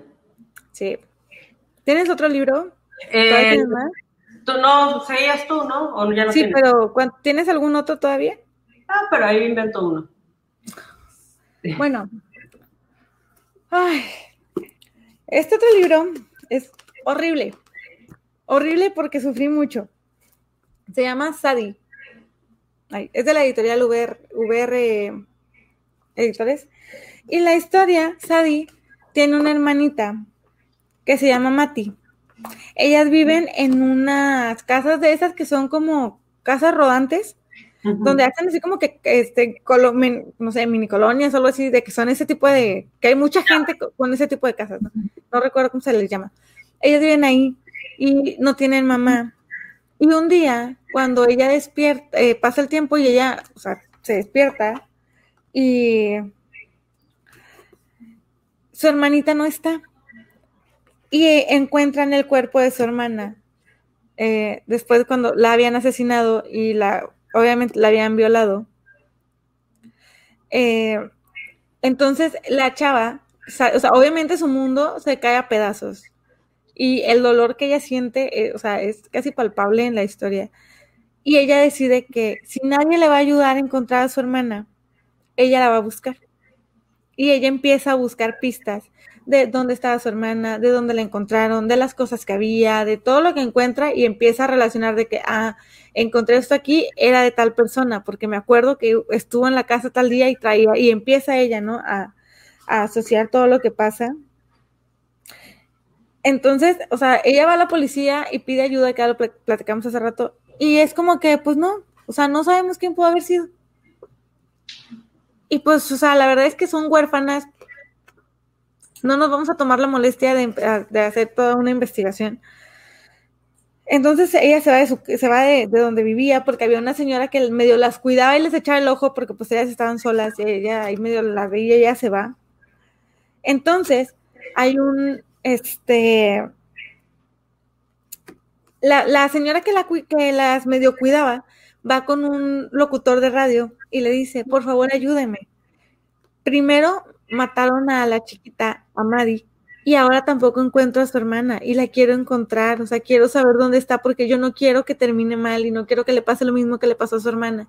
Entonces el locutor, toda esta historia te van contando, este, es un podcast que se llama La Chica, de hecho lo pueden escuchar en Spotify, está en Spotify, eh, ahí lo pueden ver y te empiezan a platicar donde él entrevista a la señora y luego va entrevistando a más personas que vieron a la a, Sadie y le empiezan a contar, ah, bueno, es que a su hermana la mataron y así, y empiezan a contar toda la historia, ¿no?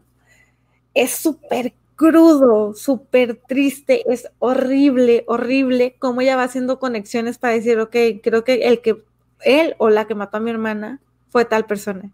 O sea, pero te lo juro, te lo juro que me acuerdo que cuando salió, em, este salió hace también ya, salió en 2018. Y fue así como que, güey, no puedes parar de sufrir con ese libro, no puedes parar de sufrir. Y ella, o sea, es como que, bueno, ya no tengo dinero, ¿qué hago? Pues bueno, me voy a prostituir para poder tener dinero y poder seguir buscando a mi hermana. O sea, así, de cruda la situación. De veras que se los recomiendo muchísimo. Y aquí, con este, con este, más que con los otros, dices de que, güey, ¿en serio se te duele el pinche Miguel y algo pintado? O sea, no, no, no, no, o sea, te lo juro que, o sea, leías la historia y dices de que, güey, es que, es como dicen, ¿no? De que no hay necesidad de que te digan, y si fue a tu hermana, tu prima, tu tía, tu abuela, no sé, pero cuando lo ves así, dices de que, güey, es que yo no, no sabes qué harías, o si tendrías el valor para hacer lo que, o sea, para ir tú y buscar cómo hacer justicia por lo que pasó. Aquí, te lo juro, que todo el tiempo que lo estás leyendo, estás con el corazón en la mano. Todo el tiempo estás con el corazón en la mano, con las lágrimas, así de que a punto de empezar a, a llorar. Porque aparte ella te va contando sobre su hermanita, que era una niña que está este, en primaria y así te estaban contando todo, es horrible, horrible, es súper crudo, súper triste. Pero ahí dices de que, güey, es imposible que no empatices con una situación así. Es totalmente imposible y hasta inaceptable que no logren empatizar con algo así. Mira, Rosy aquí nos dice sobre la maternidad. El tema de la maternidad después de los 30 y, casi 40 es vasto. Cuando gusten les cuento. Oh, Rosy, claro. Mi mamá dice que el desgaste es primero físico y dependiendo del tipo de hija que te toque es emocional. Para mamá te pasas. Te este, Y pues sí, eh, les recomiendo el podcast. Este, eh, creo que solo está en inglés en Spotify, pero lo pueden escuchar y de veras que es casi escalofriante. De verdad, es casi escalofriante. Este no es un libro, yo con eso te voy a cerrar, ya. Eh, pero no es un libro, pero sí es, bueno, tengo, tengo un libro que habla sobre eso. Eh, pero es la historia de una pintora que también ya he hablado de ella en varias ocasiones. Eh, ya saben que cuando yo me vuelvo fan de algo, soy un poco intensa. Eh, el caso es de que esta, esta pintora, Artemisia Gentilecci, era hija de un gran pintor italiano en esa época y su padre tenía varios hijos, estaba ella, ¿no? La hija. Y de todos, la que tenía la, la facilidad de pintar este, era la hija. Entonces el padre le empieza a instruir para los trazos, etcétera. Eh, cómo debía, eh, las técnicas, cómo hacer los pigmentos, todo. Llega un punto en que la hija supera al papá y este, le dice, no, pues tengo que poner otro maestro, un amigo mío, ¿no? Y le pone otro maestro. Y este maestro eh, abusa de ella, pero abusa brutalmente de ella una y otra vez hasta que ella, porque aparte Artemisa la cuidaba muchísimo, ella no salía si no salía su, eh, su, nana, su doncella, por así decirlo, junto con ella. Este, pero ella era guapa, ella era muy guapa y este, muchos hombres la deseaban. Entonces, eh, pero pues el papá no permitía, ¿no? Que, que se le acercaran con esas intenciones. El caso es que la viola este hombre y ella le dice, papá, ¿sabes qué, papá? Me abusó de mí, este cabrón, mi maestro.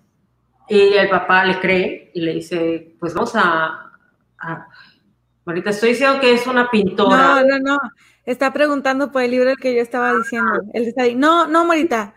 Em, hicieron el podcast junto con el libro para darle así como que un poco más de realismo a la historia. Así que ahorita te mando el enlace. Hoy te, te, lo voy a dejar aquí en las cajitas que aparece abajo. Este, pero. Pero no, no fue un caso real. No dudes que sí pase, pero no fue un caso real en el del libro. Pero prosigue Sol.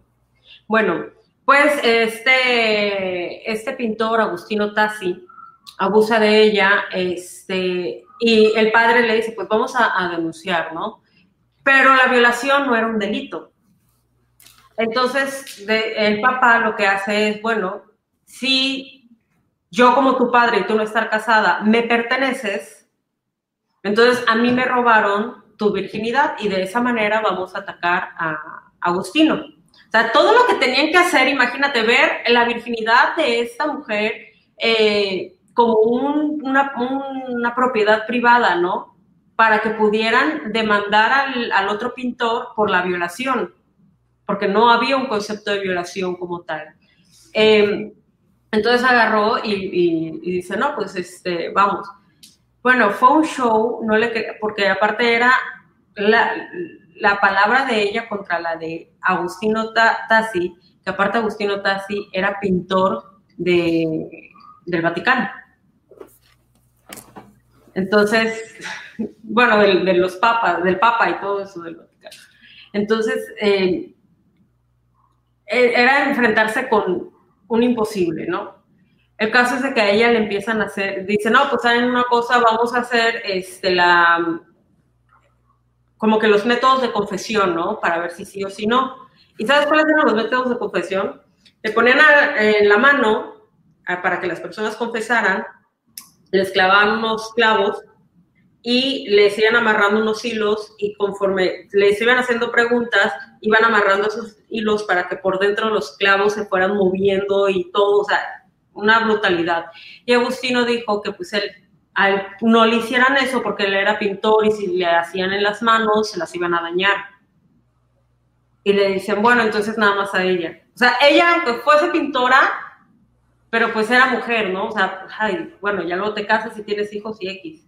Entonces, em, lo que hace ella es, este, pues aguanta. Y aparte hubieron, este, declaraciones y cosas así. Hubo todo un show y le da la razón y dice, no, pues así, tú vas a estar exiliado eh, durante tanto tiempo. Y cosa que no, pagó nada. La otra eh, la torturaron, la humillaron, de todo. Eh, sí le dieron la razón, pero el otro no pagó culpa ni nada. O sea, se fue campante y siguió teniendo su mismo trabajo y todo. Eh, para salvar el honor de, Artemisia, el padre le dice que se tiene que casar con un abogado y todo, y el güey era un bueno para nada, pero Artemisia eh, pintaba tan bien que empieza a tener clientes y empieza a hacer muchísimo dinero. Lo que hacía Artemisia para tener clientes de mucho dinero es de que se gastaba todo lo que tenía en un vestido así súper increíble y se adentraba en los círculos eh, más, eh, culturales e intelectuales más privilegiados y obviamente la dejaban entrar porque llevaba con unos vestidos muy elegantes o muy costosos. Y así empezó a ser clientes y todo el mundo la admiraba muchísimo. Era súper admirada, o sea, la buscaron de la iglesia, la buscaron reyes, la buscaron todo el mundo. Se, o sea, entonces todo el dinero que, tenía, obviamente el marido se lo gastaba, hasta que ella agarró y era ya tan famosa, tan reconocida y tan respetada que ella dijo, me quiero divorciar de él. O sea, imagínate, estoy hablando de 1600 y cacho. Y se lo permitieron. O sea, imagínate el nivel de chingonería que tenía, que le dijeron, sí, adelante, está bien. Y aparte, eh, ganó, bueno, le concedieron la emancipación como mujer para que ella pudiera viajar y pudiera tener su propio dinero y pudiera eh, eh, ganar su propio, su propio dinero y aparte estar dentro de la escuela de arte, creo que, no, ahí sí ya les voy a fallar ya con mi memoria, pero no sé si de los Medici o no sé exactamente de, de quién es, pero era tipo así, como que lo más increíble del mundo, eso podías hacer. Su padre vivía en Inglaterra porque era el pintor del rey, eh, y el rey le dice, oye, tú que eres eh, papá de Artemisa, dile a él que me pinte, que no sea manita. Y ya, please, señor. y le dice, y le dice don Gentilechi, eh, pues bueno, y ya este, agarró y, y, le, y, pintó al rey, o sea, y ella se murió, todas, o sea, hasta el último día de su vida ella pintó, ella ganó su propio dinero, fue independiente, se emancipó, eh, pudo viajar por todos lados, o sea, fue reconocida por su trabajo, pero vaya, o sea, que, a pesar de que uh, ya no... Eh, la, eh, no, no era virgen ni nada, o sea, pero a pesar de todo lo que, lo que le pasó, como este, se doblegaron todos los hombres ante su talento. Eh, de hecho, hay una pintura que se llama, que se la hizo dos veces, que era este, Judith degollando a... Ay, ¿cómo se llama este? Si alguien me puede ayudar, por fin este, Judith eh, degollando a... Por aquí lo de tener. Fernes? Ajá. Bueno, pues fíjate que ella era amiguis de eh, Galileo. Entonces, la primera pintura que, que, que, no, había otra pintura creo que de Velázquez, donde la sangre sale como que muy recta, muy disparada y todo. Y Artemisia le decía a Galileo, oye, es que no se me hace, que, o sea, ¿cómo puedo calcular cómo saldría el chorro de sangre para que sea más real? Entonces ella hace la pintura ya con eh, movimiento de la sangre que va saliendo. Y ves muchas de las pinturas, ah, para esto ella era su propia agencia publicitaria, porque todas las mujeres que ella pintaba en sus retratos era su propio rostro. Entonces reconocían, era su firma, ¿no? Reconocían cuando Artemisia había pintado por eso. Eh, y otra... ¿qué, fue lo que, qué, fue lo, que le dijo Galileo de cómo hacer con la sangre? Porque ahí te distorsionaste y no se escuchó. Ah, El secreto quedó bien guardado. Sí, no se lo puedo decir. Me dijo Artemisia que no le dijera. No, creo que era algo de las parábolas que él explicó este, y fue así como ella pudo hacer el movimiento de la sangre.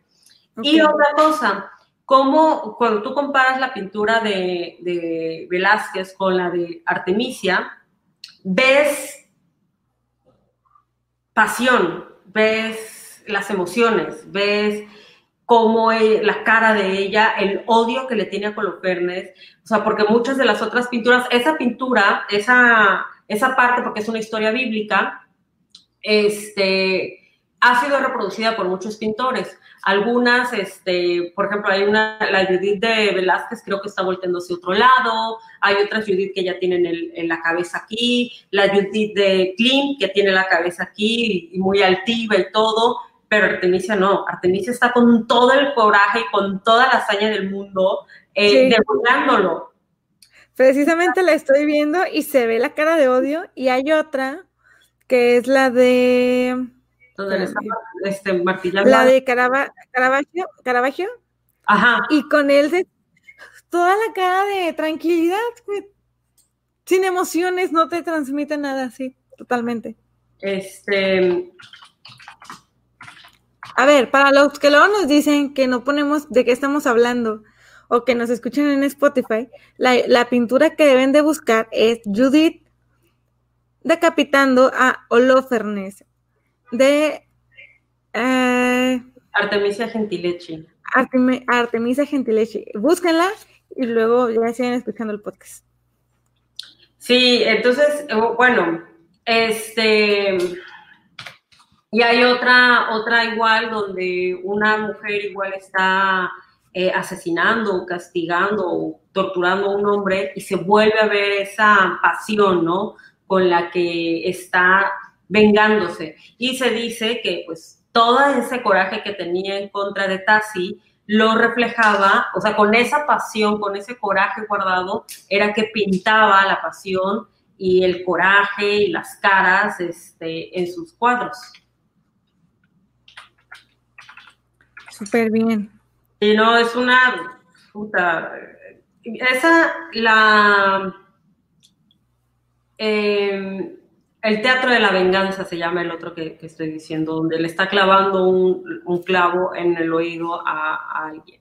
Y hay otra que también es este, eh, no, me acuerdo exactamente cómo se llama, pero es de una chica bañándose en un río, este, y, y cómo unos hombres le están espiando y ella siente el repudio, o sea, son tantas emociones que cuando ya sabes la historia de la vida de, Artemisia, este, dices, wow, o sea, yo esa historia yo la aprendí en el centro cultural que iba antes de la pandemia, este, que la hija de, los señores de del centro cultural es la directora de la Escuela de Artes aquí en Yucatán, y daba las clases. Qué bruto con las clases que daba, impresionantes.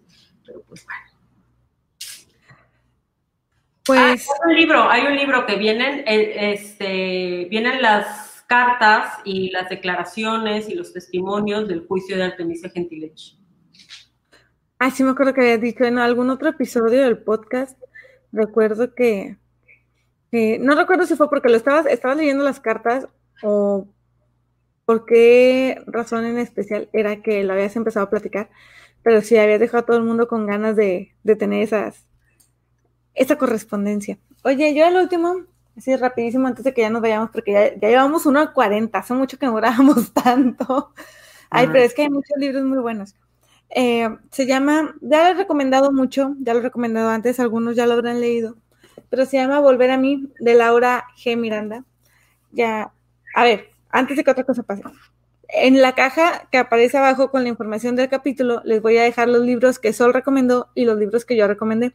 Porque luego nos dan la queja de que no lo ponemos. Y de que no lo que hablamos. Fíjate cómo nos tratan re mal. Y este, ahí se los voy a poner abajo. O, y si no es ahí, en el primer comentario se los voy a dejar como destacado.